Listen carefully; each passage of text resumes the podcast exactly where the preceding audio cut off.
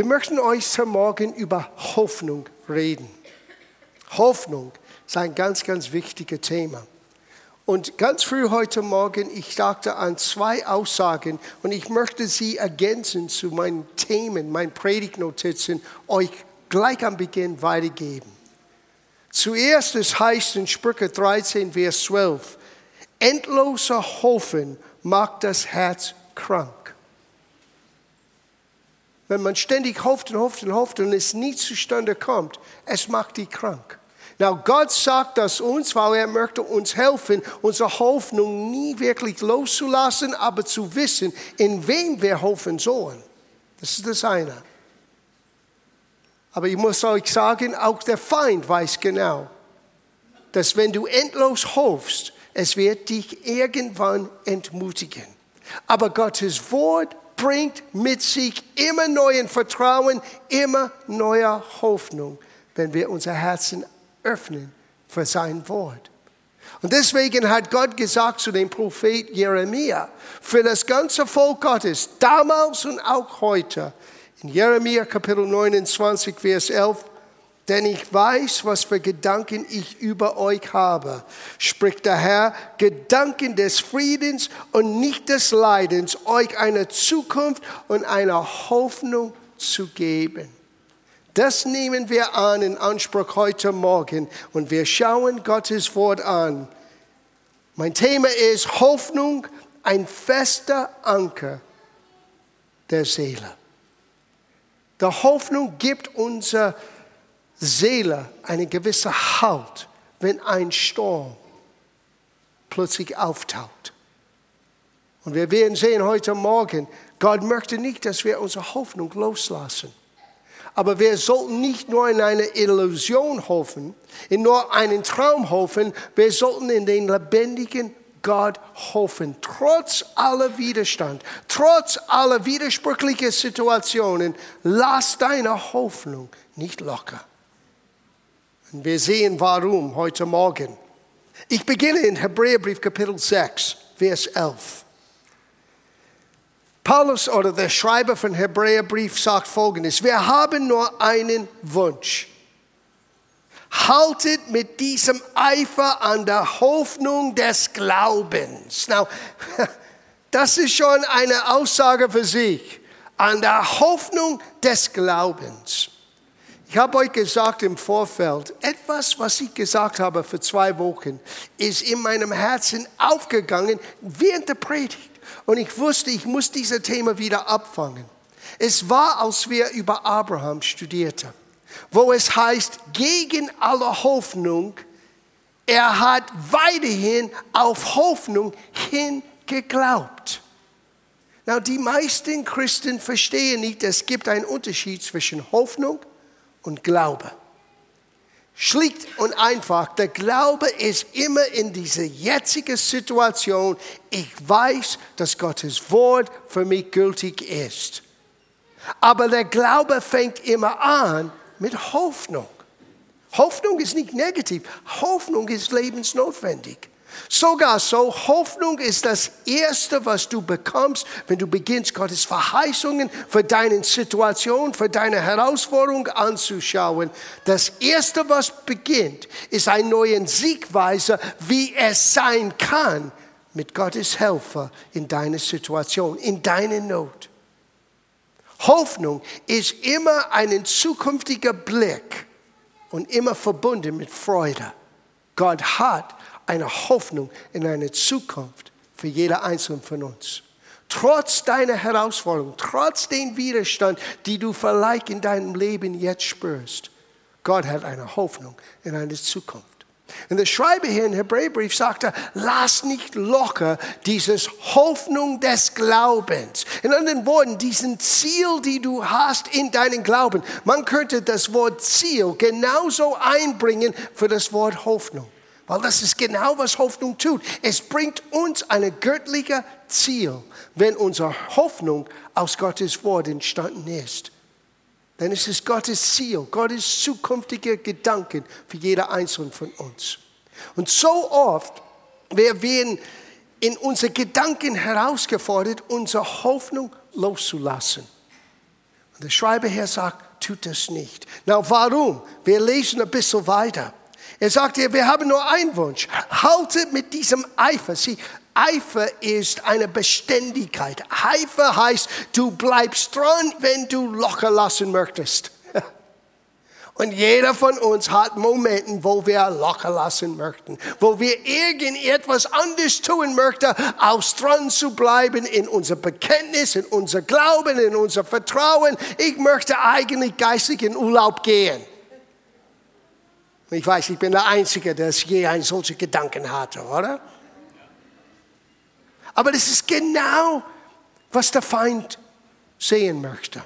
Er möchte, dass du und ich geistlich segeln gehen, wenn genau in diesem Moment, das gibt eine Anker, etwas, was Halt gibt, etwas, was sicher hält in einem Sturm, wenn wir nicht unsere Hoffnung des Glaubens wegwerfen. Schauen wir das an zu Ende hier. Bis ihr das Ziel erreicht, sieh, dann kannst du loslachen, dann kannst du den Anker wieder reinbringen wenn du das Ziel erreicht hast. Wisst ihr, Gott spielt nicht mit dir.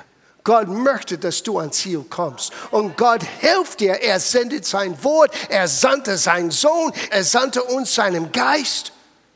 Und er möchte, dass wir ans Ziel kommen. Na, welchen Ziel? Wir lesen ein bisschen weiter. Werdet in eurem Glauben nicht träger und gleichgültig, sondern folgt dem Beispiel der Christen, die durch ihr Vertrauen zum Herrn standhaft geblieben sind und alles erhalten werden, was Gott verheißen hat. Now, dieses alles erhalten werden, das ist von der Übersetzer hier eingebracht. Ich habe gerade jetzt die Hoffnung für alle Übersetzungen gelesen. Der Urtext sagt, folge ihr Beispiel, die Christen, die jetzt in dieser Zeit die Verheißung Gottes ererben, empfangen. Das soll unser Ziel sein. Ich möchte einer von denen sein. Ich möchte von ihrem Beispiel lernen, wie man trotz Widerstand Beständigkeit ausleben kannst. Ich möchte lernen, was es heißt, die Verheißung Gottes in meinem Leben als Realität zu haben, trotz dem Widerstand. Und der Schreiber im Hebräerbrief sagt, lass diese Leute für uns beispielhaft sein. Lass das Lebensstil des Glaubens für uns als Katalysator sein. Ich möchte es auch erleben. Wisst ihr, warum dass du das erwarten kannst? Weil Gott sieht die Person nicht an. Gott hat keinen Lieblingskinder. Gott hat nicht Vorlieben. Gott liebt uns alle gleich. Sogar so, genauso wie er Jesus liebte. So sehr liebt Gott dich. Und manchmal trotz uns, Gott liebt uns. So, wir haben guten Grund heute Morgen, neue Hoffnung zu empfangen. Wir gehen ein bisschen weiter hier. Wir schauen eine Situation an, wo Gott kam, und es ist genau wieder mit Abraham. Und wir haben ihm angeschaut im Römerbrief Kapitel 4, wo wir diesen Satz gehört haben, gegen alle natürliche Hoffnung mit 99. Du bist Vater vieler Völker. Er hat das tatsächlich erlebt. Wir können von seinem Beispiel auch lernen und unsere Hoffnung nicht locker lassen. Diesen einen Satz nochmal, gegen alle Hoffnung, gegen alle natürliche Hoffnung. Das gab keinen Grund für natürliche Hoffnung mehr für Abraham. Nicht mit 99 und Sarah ist 90. Gegen alle natürliche Hoffnung. Er hat in eine Art übernatürlicher Hoffnung hineingetreten und er hat die Verheißung ererbt. Die Verheißung erlebt. Sieh, das ist ein Beispiel für uns. Das ist, was der Schreiber in Hebräerbrief meinte. Schau die Menschen an, die doch es geschafft haben, weil Gott wird genauso treu für dich sein, als er war für Abraham weil Gott dich liebt. Aber du musst genauso auch Glauben haben wie Abraham, der gegen alle Hoffnung auf Hoffnung ins Glauben ging. Und er schaute seine Situation an, aber er dachte und schaute der Verheißung Gottes an und sagte, Gott ist fähig, das zustande zu bringen, was er versprochen hat. Und statt dass er verzweifelt hat, statt dass er nur die Umstände in Auge gefasst hatten, er sagte, Gott, du bist fähig. Er gab Gott die Erde und dadurch ist er stark im Glauben gewachsen. Ja. Sieh, das ist, was Abraham uns weitergegeben hat. Well, lass uns das ein bisschen weiter vertiefen in Bezug auf die Hoffnung. Weil diese Beziehung zwischen Abraham und Gott wird uns helfen zu verstehen, was heißt das, im Glauben zu gehen und unsere Hoffnung nicht locker zu lassen. Ähm, Hebräerbrief Kapitel 6, ich habe das schon gelesen. Lass mich das nochmal, Vers 12 in der Schlachterübersetzung lesen. Dass ihr ja nicht Träger werdet. Sieh, der Feind möchte, dass du wirst Träger sein. Dass du müde bist dass du aufgibst. Das ist genau, was den Widerstand im Leben gegen die Verheißung Gottes eigentlich als Ziel hat. Dich zu entmutigen. Dass du das Gefühl hast, dass du ein, ein 50 Pfund Last auf deinen Rücken hast und du hast keinen Bock mehr nach vorne zu schauen. Die Bibel warnt uns, dass das kommen wird. Und er sagte hier, dass er gar nicht Träger wird, sondern Nachfolger derer, welche durch Glauben und Geduld. Und das Wort Geduld könnte man besser übersetzen mit Ausdauer. Sie, wir wollen eine gewisse Art von Mikrowelle-Glauben erleben. Gebetsanliegen rein, 30 Sekunden später die Antwort raus. So ist das nie bei Gott. Es heißt Anliegen vor Gott bringen und dann ihm danken, bis du die Erfüllung siehst. Ja, und wie lang dauert das? So lang, dass es dauert. Was tue ich, bis es dauerte und bis es zustande kommt? Gib Gott die Ehre. Das ist, was Abraham gelernt habe, hatte. Gib Gott die Ehre, weil er ist treu dass er nicht Träger werde, sondern welche durch Glauben und Geduld die Verheißung ererben. Hier ist das, ein gegenwärtiger Gedanke. Sie erben das jetzt. Ja. Now, Gott hält, was er verspricht. Wir gehen ein bisschen weiter hier in Hebräerbrief Kapitel 6. Wir schauen jetzt Vers 13 an. Dieser ganze Abschnitt hat zu tun mit der Beziehung zwischen Abraham und Gott und wie sie einander verstanden haben, wie Abraham lernte, könnte man besser sagen, Gott zu verstehen. Sieh, Gott versteht uns, auch wenn wir uns selber nicht verstehen. Gott versteht dich besser, als du dich selber verstehst. Aber wir müssen lernen, Gott zu verstehen. Deswegen hat er uns sein Wort gegeben, damit wir seine Gedanken lernen können. Now schauen wir das an, ab Vers 13. Als Gott dem Abraham seine Versprechung gab, now, für diejenigen, die nicht dabei waren, ich kann euch sagen, geht zu der Website, geht zu YouTube, kannst du das einmal anschauen, kannst du das kostenlos einmal anhören, was wir gelernt haben über den Glauben, was wir gelernt haben über die Macht unserer Worte, was Abraham uns beigebracht hat. Aber schau das hier, als Gott zu Abraham kam, da bekräftigte er seinen Zusager mit einem Eid. Und weil es niemand gibt, der dieses Eid Gottes beglaubigen könnte, schwor Gott bei seinem eigenen Namen und gab Abraham die Zusage, du kannst dich fest darauf verlassen, ich will dich mit Segen überschütten und du sollst viele Nachkommen haben. Und Abraham wartete geduldig und schließlich ging in Erfüllung, was Gott ihm versprochen hatte. Now, von der Zeit, wo Gott das zuerst gesagt hat, mit 75, bis Abraham lernte, wie er das in, in seinem Leben real machen könnte, das dauerte 24 Jahre. Mit 99 hat er das dann durchblickt. Aber Gott, ich möchte diesen anderen Aspekt mit euch anschauen heute Morgen. Gott könnte bei keinem Großen ein Eid abgeben. Sieh, das tun wir als Menschen. Aber Gott könnte kein Größeres finden. So Gott hat bei sich selbst gesagt. In anderen Worten, wenn das nie zustande kommt, was ich versprochen habe, ich muss mich selber vernichten. Denk, wie tiefgehend Gottes Verheißung eigentlich geht. Und dann wirst du eine neue Quelle lernen für neuen Vertrauen. Das hat Abraham entdeckt. Gott hat nicht erwartet von Abraham eine Art blinder Vertrauen. Gott kam mit seinen Verheißung. Er hat ihm übernatürliche Hoffnung gegeben. So ist dein Zukunft oder so kann dein Zukunft sein. Du bist nicht mehr Fürst Abraham. Du bist, was ich sage, dass du bist. Du bist Vater vieler Völker. Und du wirst viele Nachkommen haben. Und damit du auf das verlassen kannst, ich werde ein Eid abgeben. Das kannst du alles lesen in 1. Mose Kapitel 17. Ich werde ein Eid abgeben, mein Wort. Und ich stehe hinter mein Wort. Wenn wir verstanden haben, wie sehr Gott zu sein Wort steht, aber bei Gott war das Leben und Tod.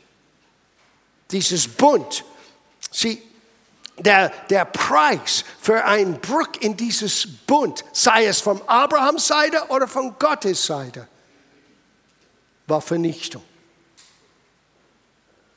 Wow. Gott hat sein, seine eigene Existenz riskiert, wenn er nicht fähig ist, diese Verheißungen zustande zu bringen musste er den Konsequenzen ziehen. Sonst ist er nicht gerecht.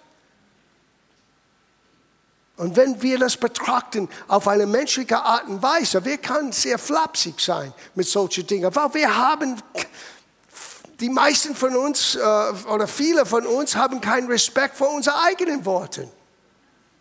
Wir sagen etwas, aber wir tun etwas anderes. Und wir denken, Gott ist genauso. Gott ist nicht so. Der Prophet im Alten Testament sagte, Gott ist nicht ein Mensch, dass er lügen kann. Wenn er etwas gesagt hat, er wird das auch zustande bringen. Das Problem ist, Gott sucht Menschen, die bereit sind, ihn beim Wort zu nehmen. Sind wir bereit, das zu tun? Und wenn wir bereit sind, das zu tun, das werden Kämpfer zu kämpfen sein. Und dieser ganze Kampf richtet sich, dass wir unsere Hoffnung loslassen, dass wir ähm, ähm, in unsere Seele hin und her geworfen sind, statt eine starke Anker zu haben für unsere Seele, wenn der Sturm kommt. Uns ruhig zu halten. Wir lesen ein bisschen weiter. In Vers 16. Menschen schworen einen Eid, um zu bekräftigen, dass ihre Aussage wahr ist. Das, das wissen wir auch vor unser Gericht. Und wenn du dort lügst, dann gibt es Probleme. Und auch bei Gott. Er nimmt es ernst. Und um mögliche Zweifel auszuräumen, Dabei berufen sie sich auf eine Autorität, die über ihnen steht und vor allem anerkannt wird. Gott hat einen Eid geschworen und zwar zusätzlich zu seinem Versprechen. Sieh, Gott musste nicht ein Eid aussprechen. Gott ist Gott. Aber uns zu helfen, uns zu ermutigen, wirklich Gottes Verheißungen zu vertrauen. Gott hat nicht nur seine Verheißung gegeben, er hat ein Eid drauf geschworen. Was ich sage, ich werde zustande bringen. Auf mich ist Verlass. Dann schau das nächste Satz an. Gott hat einen Eid geschworen und zwar zusätzlich zu seinem Versprechen, damit wir, damit wir als Erben seine Verheißungen, die unumstößliche Gewissheit haben. Hast du unumstößliche Gewissheit heute Morgen? Sieh, das ist die Frage. Unumstößliche Gewissheit ist, was Gott uns geben möchte. Und es fängt alles an mit einer lebendigen Hoffnung. Und wenn du wie Abraham dran bleibst, dieses Hoffnung wird vom Hoffnung ins Glauben hineingehen. Und du wirst merken, was es heißt, die Hoffnung deines Glaubens festzuhalten. Gott möchte uns diesen unumstößliche Gewissheit geben dass er seinen Zusager einlöst. Vers 18, darf ich ein bisschen weiterlesen? Es wird immer cooler. Und weil Gott niemals lügt, sagt es mit mir, weil Gott niemals lügt. Sag's nochmal, weil Gott niemals lügt. Sag's nochmal, weil Gott niemals Wisst ihr, was der Urtext bedeutet für niemals? Es geschieht nicht.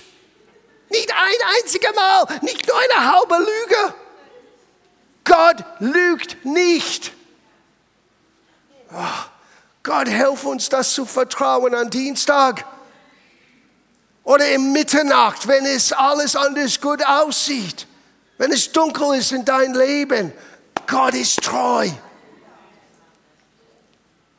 Weil Gott niemals lügt, haben wir jetzt zwei Taten, nicht nur einen, nicht nur eine Verheißung, das sollte uns reichen. Wir haben zwei Tatsachen.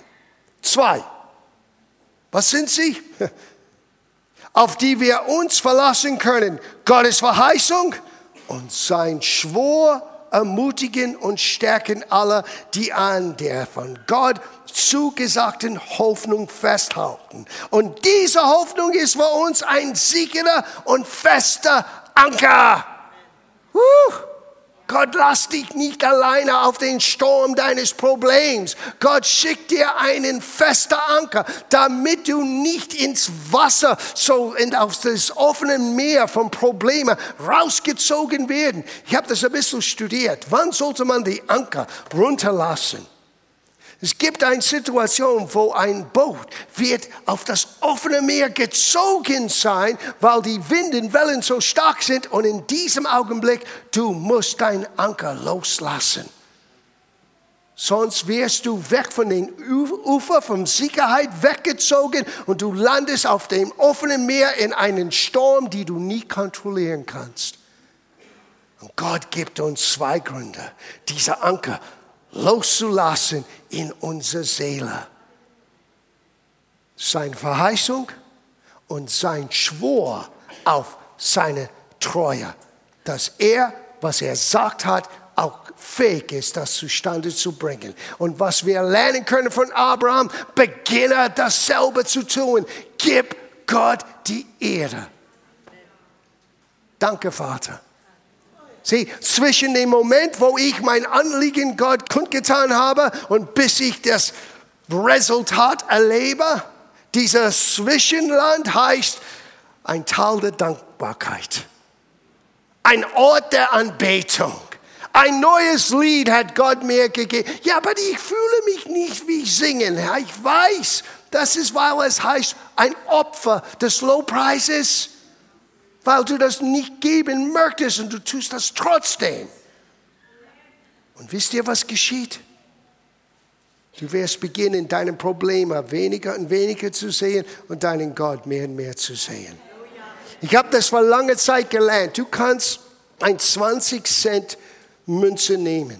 Und du kannst das vor deinen Augen so nah hinstellen, dass du draußen gehen kannst und die ganzen großen Sonne, wenn es scheint, der ganzen großen Sonne wegblocken von dieser kleinen 20 Cent Münze. So sind die Probleme dieser Welt. Die sind wie diesen 20 Cent Münze im Vergleich mit Gottes Größe und Gottes Zuverlässigkeit. Aber umso mehr, dass du dich konzentrierst an deinen Problemen, umso weniger wirst du fähig sein, den großen Gott zu sehen. Aber wenn du weißt, Gott hat uns zwei, nicht eins, zwei Dinge gegeben. Eins ist seine Verheißung. Ja, wo finde ich die Verheißung? Sehr gute Frage. Hier in diesem Buch. Paulus schrieb uns und sagte, jede Verheißung Gottes ist hoffentlich. No, jede Verheißung Gottes ist Ja und Amen. Und Amen heißt nicht das Ende. Amen heißt, so sei es. Gott hat uns seine Verheißung gegeben und sein Schwur. Wann haben wir Gottes Schwur gehört? Oh, du weißt genau, als du Gottes Schwur gehört hast als Jesus am Kreuz hang und sagte, es ist vollbracht. Boah. Als Jesus sagte, es ist vollbracht. Den neuen Bund für die ganze Welt wurde ermöglicht. Und alles, was wir tun müssen, ist hören und empfangen. Sagen, ja Herr, ich nehme dich an, Herr Jesus. Sei du der Herr meines Lebens. Und in dem Augenblick sind die Verheißungen Gottes, aller Verheißungen, gültig für dich. Du brauchst einen Anker für deine Seele, wenn der Sturm tobt. Wenn der Feind möchte, dass es tobt in deinem Leben. Ja, wir schauen das an im Abschluss. Diese Hoffnung ist für uns ein sicherer und fester Anker, der bis, ich muss das Satz zu Ende lesen, der bis in den Himmel, bis zu Gott selbst reicht. Sie denken nicht an einen Anker, die in der Wasser. Unser Anker geht in eine andere Richtung. Unser Anker geht direkt zu dem Thron Gottes und er hält uns fest. Woo. Bis zu den Himmel reicht. Dorthin ist uns Jesus vorausgegangen. Jesus, helf uns. Sieh, wenn du versuchst, eine Hoffnung in deine Fähigkeit zu setzen, ist der falsche Ort. Wenn du versuchst, deine Hoffnung in anderen Menschen zu setzen, falscher Ort. Wenn du versuchst, deine Hoffnung in der Pastor zu setzen, falscher Ort. Deine Anker muss dort Amen. Amen. bei der Thron Gottes festgeankert sein. Im Abschluss zwei Dinge. Sogar könnte man sagen, die sind Warnungen, dass wir lernen sollten, nicht hin und her geworfen zu sein, weil das ist genau, was der Feind möchte unsere Hoffnung berauben, damit unsere Zuversicht weggenommen werden, damit wir niedergeschmissen werden innerlich und wir aufgeben. Gott möchte, dass wir unser Augenmerk auf sein Wort, auf ihm und auch auf Christen setzen, die so leben mit diesen Tugend namens Beständigkeit. Nicht ein Tag heiß und den nächsten Tag weg. Das sind keine Beispiele. Ihr Lieben, Jesus ist beständig für uns gewesen. Er blieb dran, bis er musste seinen Geist Gott anvertrauen. Aber Gott war treu und hat ihn von dem Tod wieder lebendig gemacht. Für dich und für mich. Und Gott möchte sehen, dass wir lernen, diesen Eigenschaft von Treue zu lernen, zu entwickeln. Und das geschieht nicht über Nacht. Aber das Geheimnis ist zu wissen, du kannst deine Seele, sieh, deine Seele ist, wo du deine Gedankenzüge hast, deine Emotionen, deine Entscheidungen fällt. Und deine Seele kann ziemlich Dort und dort und dort und dort und dort sein. Deswegen kannst du dein Bauchgefühl nicht vertrauen. Mein Vertrauen ist nicht in mein Bauchgefühl, mein Vertrauen ist in Gottes Wort. Das ist ein riesiger Unterschied. Und der Geist Gottes gibt unser Geist Zeugnis. Das ist ein Frieden, die dieser Welt nicht verstehen kann. Das ist etwas völlig anderes. Aber die meisten Menschen, die verwechseln ihre Gefühlsebene für eine Förderung Gottes. Und dann rennen sie in eine Betonmauer und sagen, wo ist Gott? Ich sag dir, wo Gott ist. Gott ist dir nah, in deinem Herzen und in deinem Lippen. Sein Wort ist für uns die Nähe Gottes. Wo Gott steht zu seinem Wort. Er schwor mit einem Eid. Das ist nicht eine einzige Verheißung Gottes, die ich nicht fähig bin, zustande zu bringen für dein Leben. Und wir haben die Herausforderung, Beständigkeit zu lernen. Das heißt, lass unsere Hoffnung des Glaubens nicht locker lassen, nicht loslassen. Schau, was geschehen kann und dann beten wir zusammen. Zuerst Jakobus sagte, Kapitel 1, Vers 6, er hat gerade gesagt, wenn du in Probleme bist, du kannst Gott um Weisheit bitten und Gott wird dir Weisheit geben. Er gibt alle gerne und ohne Vorwurf. Auch wenn du selber das Problem verursacht hast, Gott hilft dir. Aber schau den nächsten Satz an, Vers 6. Aber der Mensch muss im Glauben bitten und zweifle nicht. Denn wer zweifelt, gleicht den Meereswogen, die vom Winde hin und her getrieben wird. Ein solcher Mensch denkt nicht, dass er etwas von dem Herrn empfangen würde. Ein Mann mit geteiltem Herzen ist unbeständig in allen seinen Wegen. Na, ist das eine Strafe Gottes? Überhaupt nicht. Es ist nur eine Feststellung. So ist das. Wenn du unbeständig bist, du hast die Tür deines Lebens zugesperrt für Gottes Helfer. Gott möchte helfen, aber du erlaubst es nicht. Gott möchte Beständigkeit sehen, damit Gott dir helfen kann. Und genau das ist der Plan des Feindes. Er möchte dich auf den offenen Meer führen, wo der Wind und Wellen dich überwältigt. Und Gott sagte meiner Verheißung, mein Wort wird für deine Seele ein fester Anker sein, aber nicht in dieser Wasser hier, sondern es reicht bis hin zum Himmel, wo Gott selber sitzt. Und ich bin fähig, dich ruhig zu halten in einem Sturm festzuhalten. Ich lasse dich nicht locker und ich lasse dich nicht fallen. Ich spreche nicht aus Pastor John gerade jetzt. Ich sage dir das im Namen Jesu durch den Heiligen Geist. Gott hat ein Wort für einige heute Morgen. Er lässt dich nicht fallen und er hält dich sicher. Das zweite Schriftsteller ist es, wo Paulus uns warnte und sagte, Gott hat in der Gemeinde Gaben gesetzt, Menschen Einige sind Apostel, einige sind Propheten, einige sind Evangelisten, einige sind, einige sind Pastoren und Bibellehrer. Die sind von Gott eingesetzt, um die Gemeinde aufzubauen. Aber schau, Vers 14, damit wir nicht mehr Unmündiger seien, umhergeworfen und herumgetriebenen von jedem Wind der Lehre.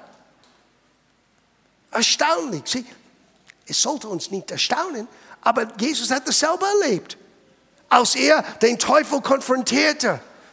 Der Teufel hat gesagt, ja, wenn du der Sohn Gottes bist. Und Überraschungen, Jesus hat eine Antwort gegeben, die in Übereinstimmung war mit Gottes Wort. Und so dann der Teufel hat gedacht, okay, wenn ich ihn nicht so in eine Falle hineinbringe, ich werde selber Gottes Wort benutzen. Es heißt in Gottes Wort, wenn du der Sohn Gottes bist, Du kannst runter von dieser Klippe hier springen und Gott wird dich festhalten. Und Jesus sagte, aber es steht aber auch geschrieben. Sieh, der Wind der Lehre wird uns hin und her werfen mit einer Wunschliste von Hoffnung, wenn eigentlich der einzige Hoffnung, die wir haben sollen, ist in Jesus und in seinem Wort. Und dieses Wind der Lehre wird uns hin und her werfen, damit wir landen irgendwo auf einem offenen Meer, mitten in einem Sturm und wissen nicht mehr, was ist oben und was ist unten. Das ist ein großes Problem für einen Pilot. Ich habe einen Freund, der Pilot ist und damals aus, aus John Kennedy Jr. in der Nähe von meiner Heimat ähm, verunglückt wurde in einem kleinen Flugzeug.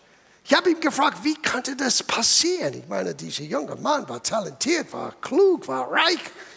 Jeder hat erwartet in Amerika, dass vielleicht wird er auch irgendwann auch Präsident sein wie sein Vater. Das haben sie alle erwartet. Und wie ist das? Er sagte, es ist ziemlich einfach.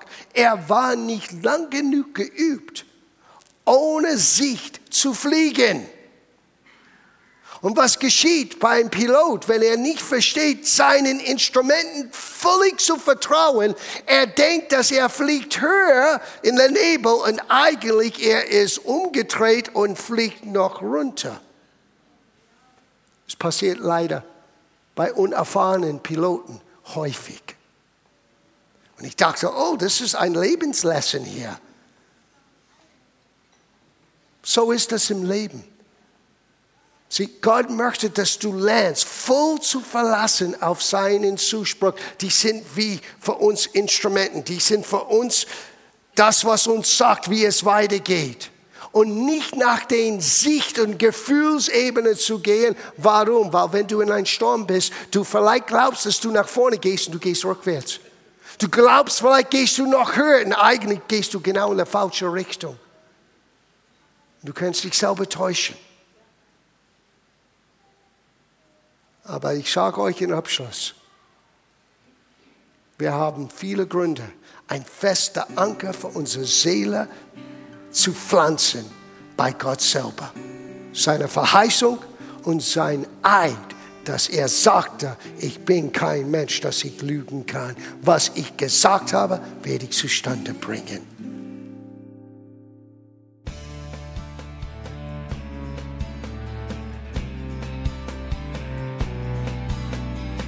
Liebe Zuhörer, das war ein Ausschnitt eines Gottesdienstes hier im Gospel Life Center. Auf unserer Website www.gospellifecenter.de können Sie die Notizen für diese und andere Predigten nachlesen und sich über die Arbeit von Gospel Life Center informieren. Wir wünschen Ihnen Gottes Segen.